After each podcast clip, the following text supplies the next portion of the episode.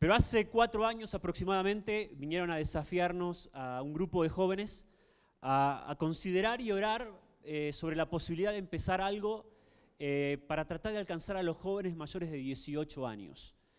Entonces, bueno, aceptamos el desafío y empezamos un ministerio, en realidad existía hace muchos años atrás, un ministerio que se llamaba Comunión de Jóvenes Mayores, pero después el hombre que estaba a cargo, que era un hombre de Dios, eh, falleció, partió la presencia del Señor, y durante muchos años quedó ahí sin tener nadie a cargo.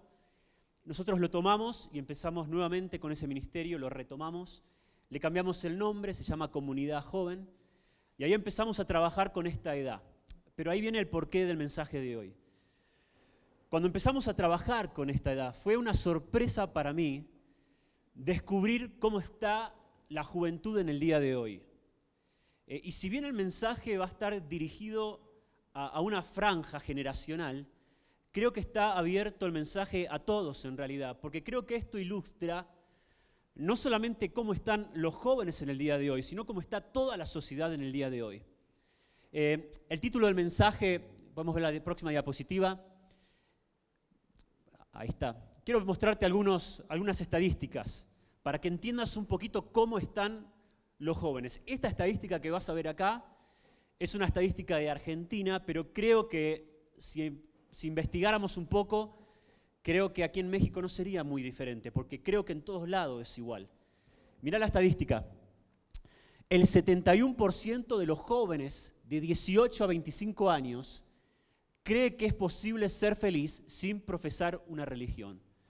El número es altísimo. Mirá, el 71% de los jóvenes cree que uno puede ser feliz sin asistir a una iglesia, sin decir yo creo en Dios, creo en Cristo.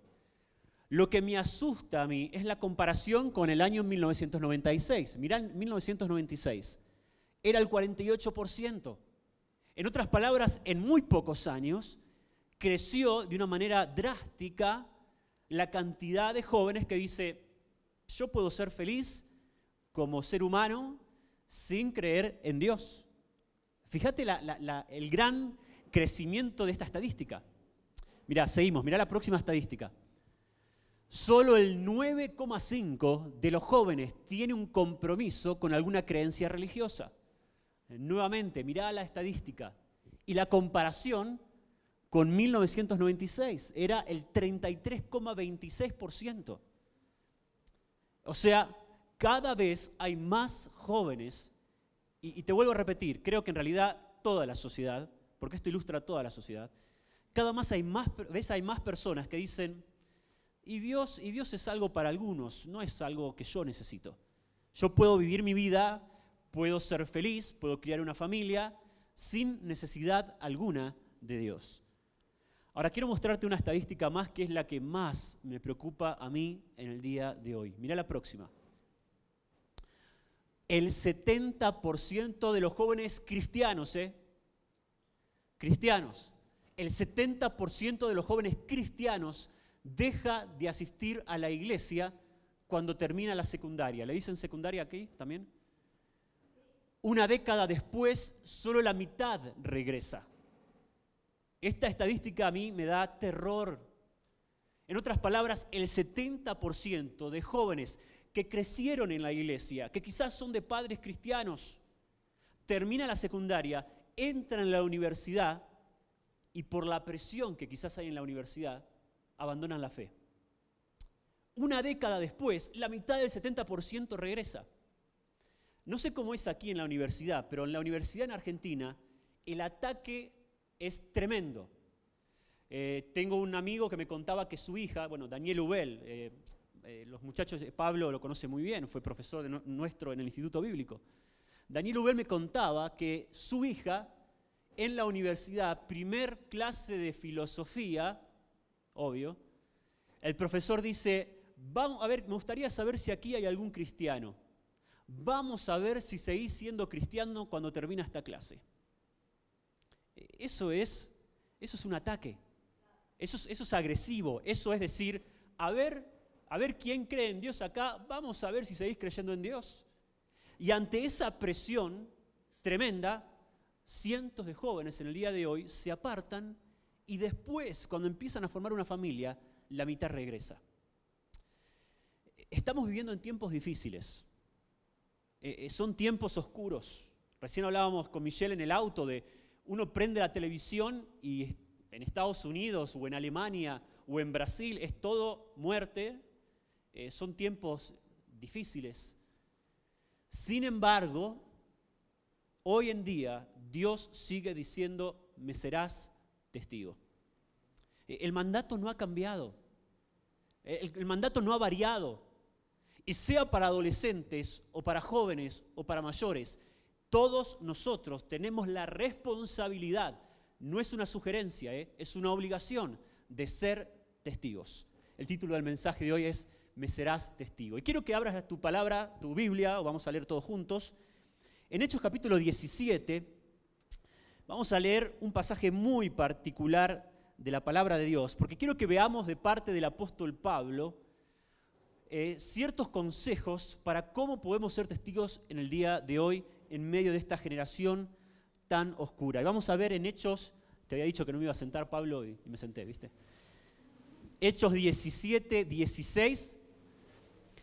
Y la palabra de Dios dice, mientras Pablo los esperaba en Atenas, ¿lo tenés ahí? ¿sí? Su espíritu se enardecía viendo la ciudad entregada a la idolatría.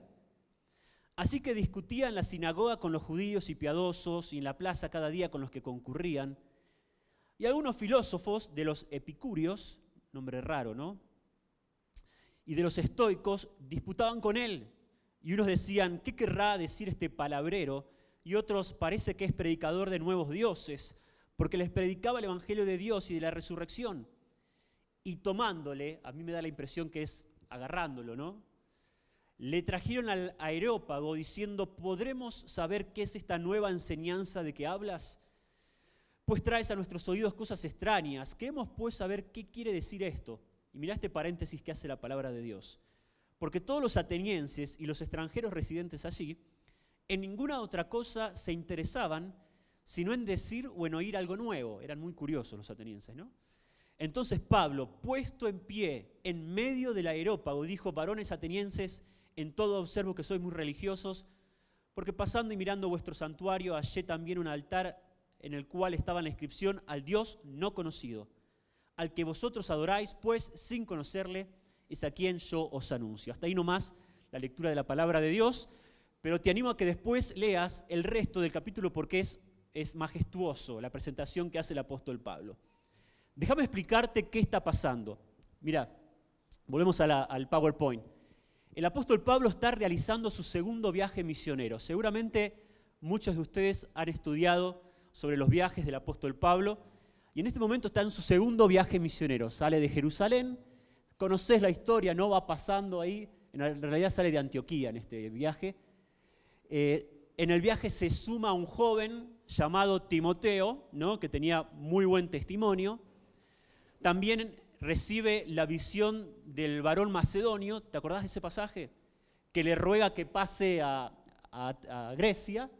El apóstol Pablo pasa y va bajando y de repente en Tesalónica, en Berea, la multitud se levanta. ¿no? Eh, la palabra de Dios dice se enardece. A, tal punto que el apóstol Pablo corre peligro de muerte. Lo quieren matar. Obviamente con una multitud eh, que tenía por detrás a los líderes religiosos que estaban tratando de que la multitud lo, lo apedrea al apóstol Pablo. Para salvarle la vida, suben al apóstol Pablo, ves aquí que, que hay una figura o una línea sobre el mar, ¿no? Suben al apóstol Pablo en un barco y lo hacen ir a Atenas, solo él. El resto del grupo se queda en Berea. Pero el apóstol Pablo, para salvar su vida, va en barco hasta Atenas. Déjame explicarte algo que es clave en todo esto. Atenas no era una ciudad más en ese entonces. Atenas era el centro cultural del mundo conocido. Todos los movimientos culturales, filosóficos, todas las corrientes de pensamiento pasaban por Atenas. Eh, Atenas era la meca de la discusión filosófica. Eh, no era una ciudad más. Y dice la palabra de Dios que el apóstol llega a ese lugar y hace lo que hacía siempre. Preguntaba dónde estaba la plaza y se va a la plaza a empezar a hablar de Cristo.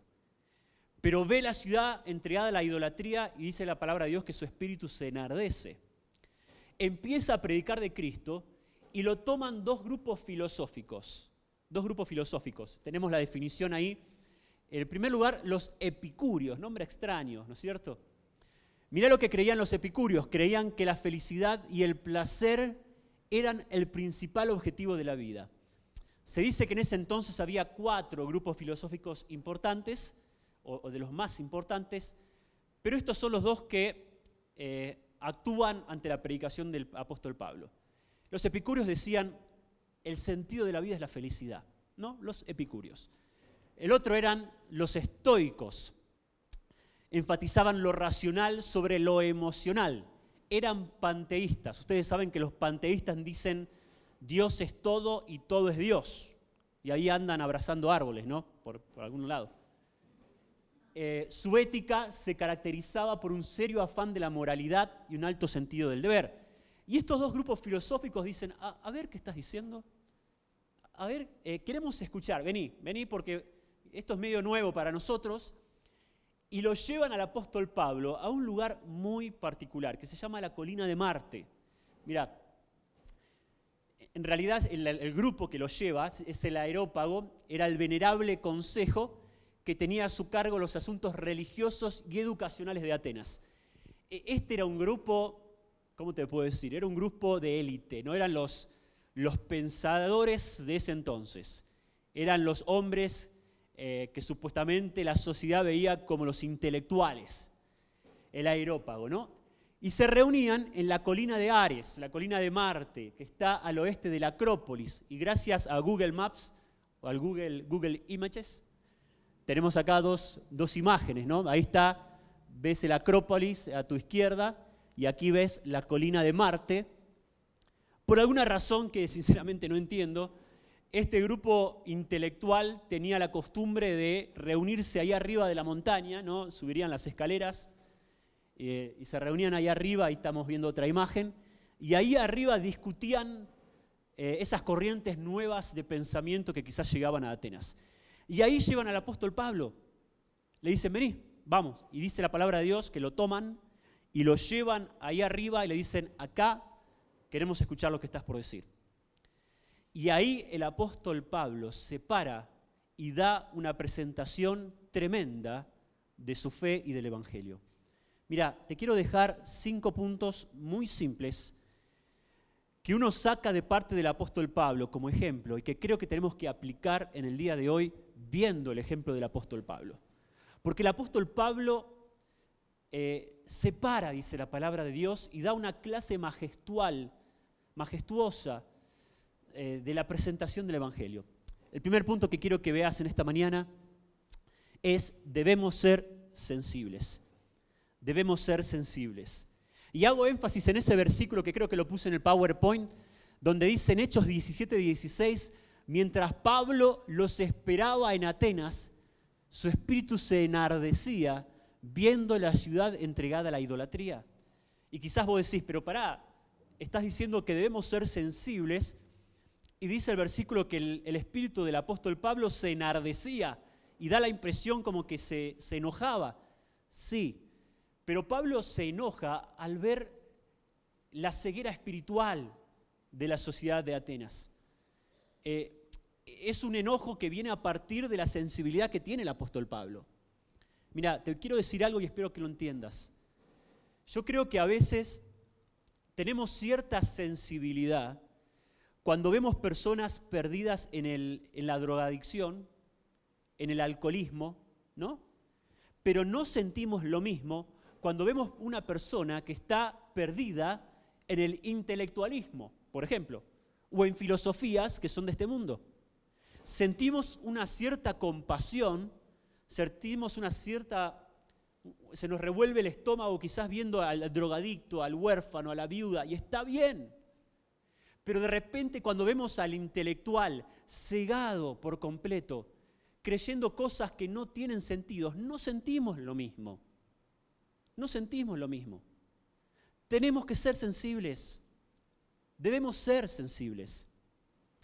Quizás tenés un compañero de trabajo, quizás tenés un compañero de la facultad o un vecino o un familiar al cual vos le has presentado el Evangelio de mil formas diferentes. Y el Evangelio es, es fácil, el Evangelio es sencillo, pero le has presentado el Evangelio de una manera y de otra manera y de otra manera y no entiende. ¿Te ha pasado? Esa persona no está así porque sí. No es casualidad que esté así. Esa persona ha sido cegada por el enemigo. Lo dice la palabra de Dios. Déjame explicártelo mejor quizás. Yo creo que todo hombre y toda mujer tiene un sentido indeleble de divinidad. En otras palabras, creo que todos nacemos diciendo Dios existe. Después hay personas que se alejan de ese pensamiento, pero la Biblia dice, dijo el necio en su corazón, no hay Dios. Y si bien hay personas que se dicen agnósticas o ateas, yo creo que en algún momento de su vida se preguntan si no será que Dios existe. En Argentina tenemos un refrán que dice, en las trincheras no hay ateos. Yo creo que es así. Creo que una persona exteriormente se declara agnóstica o atea, pero de repente cuando la muerte viene y le toca el timbre de la casa, dice, ¿no será que Dios existe? Esa es mi postura. El diablo sabe eso. Satanás sabe que el hombre tiene una búsqueda inconsciente de un encuentro con Dios. Entonces el diablo se acerca, a veces disfrazado de ángel de luz, y les da un sentido falso de espiritualidad para arruinar esa búsqueda de aquello que es lo verdadero. ¿Se entiende lo que estoy diciendo? Hay un pasaje de la palabra de Dios que lo explica muy bien. Segunda Corintios 4:4. Mirá qué bien lo explica la palabra de Dios en los cuales el Dios de este siglo cegó, cegó el entendimiento de los incrédulos para que no les resplandezca la luz del Evangelio, de la gloria de Cristo, el cual es la imagen de Dios. ¿Lo ves acá? No es casualidad que tu amigo, que tu vecino, que tu familiar esté cegado intelectualmente en aquellas cosas que no son verdad en idolatría, en filosofía, en intelectualismo, no es casualidad. Es en respuesta a algo que Satanás le ofrece para arruinar esa búsqueda espiritual que es Cristo Jesús, el Hijo de Dios. Entonces uno tiene que sentirse tocado, uno tiene que sentir sensibilidad, compasión por personas que están así. Mira, no sé si tenemos tiempo, pero hay un pasaje que quiero que leas después. Isaías 44, 9 al 19. Búscalo después. Este pasaje ilustra de una manera tremenda la condición en la que se encuentran tantos en el día de hoy. Porque en este pasaje habla de que el hombre toma un pedazo de tronco, con parte de ese tronco hace un fuego, literalmente, dice en este pasaje, con parte del tronco se hace un asado, así que es argentino, se ve el... Y con el sobrante se hace un dios, él se hace un dios. Y después se arrodilla delante de ese pedazo de árbol y le dice, tú eres mi Dios. Nosotros que estamos en la luz decimos, es irracional, es una locura. ¿Cómo puede ser que esta persona no entienda que Él le dio forma, que es un pedazo de árbol y se arrodille? Pero estas personas están cegadas, cegadas por el enemigo. Tenemos que ser sensibles. Tenemos que sentir compasión, como el apóstol Pablo. No, no tenemos que tener categorías de sensibilidad, ¿no? Sentir sensibilidad cuando vemos una persona en la calle eh, perdida en el alcohol. Y cuando vemos un intelectual, digo, mira lo que cree esto, este y nada más. Tenemos que ser sensibles. No solamente tenemos que ser sensibles, ah bueno, 1 Corintios 1.21 también, pasaje que habla en cuanto a esto, pues ya que en la sabiduría de Dios, el mundo no conoció a Dios mediante la sabiduría, agradó a Dios salvar a los creyentes. A mí me encanta esta frase, por la locura de la predicación. Déjame decirte algo, cada día va a ser más locura lo que nosotros hacemos. vamos a ser más locos para el mundo. Pero está bien, está bien. No solamente tenemos que ser sensibles, en segundo lugar, tenemos que ser pacientes. Tenemos que ser pacientes. El apóstol Pablo era un hombre con una paciencia asombrosa. Eh, aquí también la veo reflejada, porque él llega a Atenas, como dije antes, pregunta dónde está la plaza, se va con sus folletos, no sé si tenía folletos, y ahí empieza a predicar y la respuesta no es favorable. Es más, le dicen dos cosas. En primer lugar, le dicen palabrero. En Argentina diríamos chamullero. Eh, palabrero, ¿viste? chamullero, mirá, lo que dice. Y en segundo lugar, le dicen predicador de dioses nuevos. Entonces, más o menos le están diciendo, estás inventando, Pablo. Nosotros acá tenemos una imagen para cada Dios y, hay, una por las dudas de alguno que se nos escape, pero vos nos venís a hablar de Cristo Jesús, palabrero, eh, no es favorable el recibimiento. A ver, no sé cómo actuaría yo, pero si yo voy a un lugar y empiezo a predicar y de lejos me empiezan a, decir de todo, le digo, ah, sí, que te venga a predicar tu abuelita, ¿no? así que soy palabrero, así que soy chamullero y encima querés que suba todos esos escalones hasta arriba de la montaña para ir a hablarte de Dios, te hablo acá. No me hagas subir que me va a faltar el aire cuando llegue arriba. Pablo no era así. Pablo era un hombre paciente. Y dice, te quiero hablar acá, pero ¿querés que suba la montañita? Bueno, vamos arriba. Y ahí arriba te hablo de Dios. Y me decís palabrero, bueno, está bien, pero yo quiero presentarte a Cristo. Era un hombre paciente, tremendamente paciente. Te pido que anotes en 2 Corintios, creo que es, en un pasaje, o en, Hechos 17 aquí vemos también ilustrado, dice, mira, como acostumbraba, fue a ellos y por tres días. Como acostumbraba, fue a ellos y durante tres días predicándole el Evangelio. La paciencia del apóstol Pablo reflejada. También hay otro pasaje, dice así que discutía en la sinagoga con los judíos y piadosos y en la plaza cada día con los que concurrían. Hechos 17, 17, la paciencia del apóstol Pablo. Y creo que hay un pasaje más, a ver, ahí está, 2 Corintios no lo vamos a buscar, pero anótalo, donde ahí vemos la, la paciencia del apóstol Pablo. Este pasaje es el pasaje donde dice que fue apedreado, dejado casi muerto, sufrió eh, estando como náufrago. Y sin embargo el apóstol Pablo seguía fielmente en la predicación del Evangelio, fiel a su, a su llamado. Tenemos que ser pacientes. Reciente hablaba de personas que están cegadas por el enemigo, ¿no? Si vos tenés un ser, una persona conocida, sabés que no es fácil llegar ante alguien que está cegado intelectualmente presentarle el Evangelio. Generalmente la conversión no es de un día para el otro.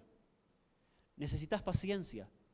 Necesitas tener paciencia y día a día ir trabajando en su vida, a través de tu vida también dándole ejemplo, con paciencia, orando de que Dios haga una obra. Debemos ser pacientes.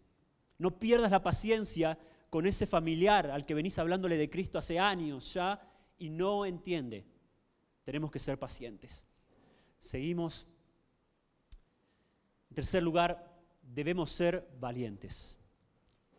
Debemos ser valientes. Mira, yo creo que más que nunca en el día de hoy debemos ser valientes. El apóstol Pablo era, era un hombre valiente. Porque si vos estudiás el pasaje, a mí me encanta cuando dice puesto en pie. ¿Sabes lo que me da a entender eso? Que el apóstol Pablo estaba sentado y no es que se para con, un poquito de vergüenza, es como que se para, se para y presenta el Evangelio de Jesucristo. Me encanta eso. La Biblia dice que nosotros, si somos testigos, debemos ser valientes. Hace algunos años atrás me pasó algo en lo cual para mí fue una lección en cuanto a esto. En mi país se estaba por pasar la ley del matrimonio igualitario.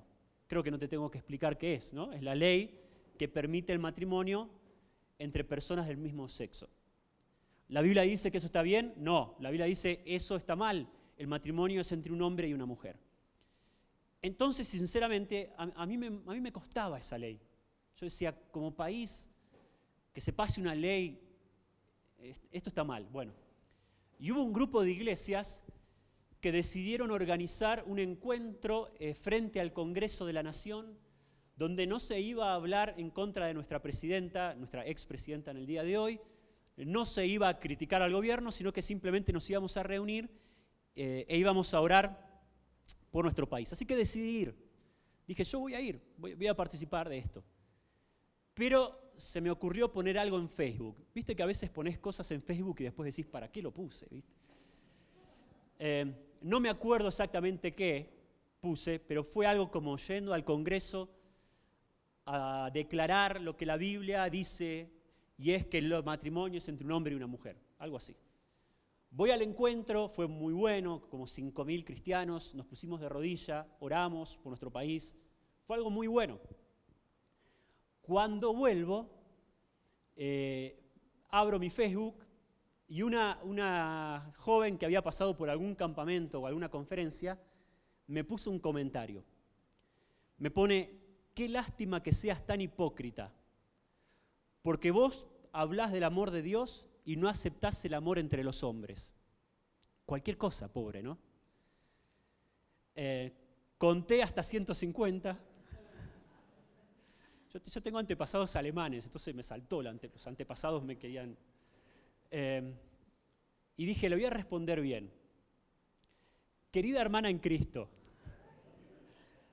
querida hermana en Cristo, es verdad, Dios es amor, pero Dios también es santo y Él estableció que el matrimonio es entre un hombre y una mujer. Me volvió a criticar. Y la Biblia dice que hay que hablar una vez, no respondas al necio con su necedad. Entonces dije, no le voy a seguir hablando. Pero lo que pasaba era que mis amigos me saltaban a defender en mi Facebook, ella volvía a. Cada vez que entraba en Facebook tenía 150 notificaciones, decía, pucha, ¿para qué puse? Pero sabes que hubo un momento en el que dije, quizás no tendría que haber puesto nada. Quizás no tendría que ser tan firme en cuanto a mi creencia, porque los tiempos cambian. Quizás no tendría que ser tan concreto gracias a Dios me di cuenta que estaba mal lo que estaba pensando. Porque si yo cedía a ese pensamiento, empezaba a decir, bueno, es verdad, eh, es amor. Y la Biblia dice que está mal, pero bueno, la Biblia. Y uno tiene que ser valiente. Uno tiene que ser valiente para decir, la Biblia dice esto. Y esto está mal. Debemos ser valientes cada día va a ser más difícil ser valiente. Cada día va a ser más difícil. El rechazo, la burla, personas que te van a gritar de lejos diciendo palabrero, va a ser más grande. La Biblia lo dice claramente en Romanos 1.16 cuando dice, no me avergüenzo del Evangelio, porque es poder de Dios para salvación, mira, a todo aquel que cree, al judío primeramente, pero también mira a quién, al griego. ¿Sabes qué era eso? Atenas, los atenienses. La palabra de Dios tiene poder para transformar a una persona normal y a una persona que se presenta como intelectual. A una persona que cree con Juan 3:16 y tiene poder también para salvar a una persona a la cual hay que hablarle y hablarle y hablarle para hacerla entender que está perdida en el, intelectualismo. Pero no me puedo avergonzar de esto. No me puedo avergonzar. No puedo tomar una postura de decir, no, no salgamos a la plaza, porque va a haber personas que se burlen. Y si se burlan, ¿y qué? El otro día, hablando con un joven que, iba, que va a la universidad, le decía eso. Le decía, Leo, si se van a burlar, ¿y qué? ¿Qué es lo peor que te puede pasar? Que se burlen. ¿Qué es lo peor que les puede pasar a ellos si vos no hablás? Que pasen la eternidad sin Cristo. Vale la pena pararse como el apóstol Pablo y decir, yo soy hijo de Dios y yo creo en Cristo Jesús. Debo ser valiente. Seguimos. Cuarto, debemos estar preparados. Claro, debemos estar preparados. Em, los tiempos han cambiado. Eh, por lo menos en Argentina, hace algunos años atrás, uno salía a la calle y con Juan 3:16, eh, con algunos versículos más, con el camino de Romanos, como le llaman algunos, uno sabía que la persona prácticamente llegaba a Cristo. La gran mayoría de la sociedad se declaraba eh, católica en mi país. Hoy en día ya no es así. Hace dos meses atrás salimos a, a la Plaza de Mayo, ahí en pleno centro porteño, a hacer encuestas. La encuesta era sobre quién fue Jesús, si fue un buen hombre o fue el Hijo de Dios. Me sorprendió, me sorprendió. Yo esperaba que la gran mayoría me digan, fue el Hijo de Dios, aunque soy católica, católico, fue el Hijo de Dios. ¿Sabes que no? Es más, me sorprendió una, una chica que me dice, para mí Jesús fue un híbrido. ¿Qué? Me dice, para mí Jesús fue un híbrido entre Mahoma, Buda. Y yo por dentro pensé, esta chica se fumó algo. ¿eh? Un híbrido. Eh, ya no es, no es como antes. Y uno no puede salir a presentar el Evangelio siempre de la misma manera. Espero que me entiendan lo que voy a decir, pero por ejemplo en Argentina usamos algo que llamamos el cubo evangelístico, ¿no? Es una herramienta fantástica, está muy buena, pero no puedo hablarle a todos con el cubo evangelístico. Eh, si agarro, si de repente me toca un agnóstico, no puedo utilizar el cubo evangelístico. Tengo que empezar tratando de demostrarle la existencia de Dios. Y tengo que estar preparado para eso. En Argentina a mí me gustaba un programa de radio que se llamaba La venganza será terrible. De 12 de la noche a 2 de la mañana, ¿no? Sinceramente ya no lo escucho más porque me quedo dormido. Pero durante muchos años lo escuchaba. Y era, la primera parte del programa era una parte de historia, eh, mitología griega, y la segunda parte del programa era una parte más eh, distendida, ¿no? Y la gente llamaba y preguntaba cosas. Lo hacía un hombre que se llama Alejandro Dolina. Y un día estaba escuchando el programa por radio y este hombre que es profesor de la Universidad de Buenos Aires, es profesor de filosofía, alguien lo llama por teléfono y le dice, quiero saber lo que usted piensa de la fe. Y él responde, la verdad, la fe para mí es un asunto no resuelto. Yo estaba en mi casa y cuando escuché eso dije, perfecto, buenísimo. Agarré un libro que se llama Evidencias que exigen un veredicto, me fui hasta la radio y se la fui a entregar a este hombre. Evidentemente, yo no le puedo hablar a él como le hablo a un adolescente de 13 años que cree en la existencia de Dios y que simplemente quizás está un poco confundido. Tengo que estar preparado. Hermanos, ustedes tienen que estar preparados. Porque algún día en el micro, en el, bus, te vas a sentar al lado de alguien que te va a decir que Jesús fue un híbrido. ¿Ok? Y vas a tener que saber por dónde ir. Tenemos que estar preparados. Mira, te quiero decir el apóstol Pablo, cuando se para aquí, te pido que después sigas, leyendo el pasaje. El apóstol Pablo da una clase de apologética cristiana. ¿Sabe lo que es la apologética, no? El apóstol Pablo se pone de pie frente a este grupo de intelectuales y da una clase de apologética majestuosa, majestual, porque habla de teología propia, ¿no? de, de atributos de Dios, habla de soteriología, habla de cristología y habla de escatología también. Y ahí en algunos minutos, no sabemos cuántos, el apóstol Pablo presenta el Evangelio de una manera clara, concisa frente a un grupo de hombres que se, presentaban como los intelectuales del mundo conocido. Tenemos que estar preparados. Te animo a que tomes el tiempo de prepararte y estudiar apologética, ¿no? la presentación y la defensa del Evangelio. Te quiero dar tres recursos. Ah, mira este pasaje, 1 Pedro 3.15. tres pasajes fabulosos en cuanto a esto.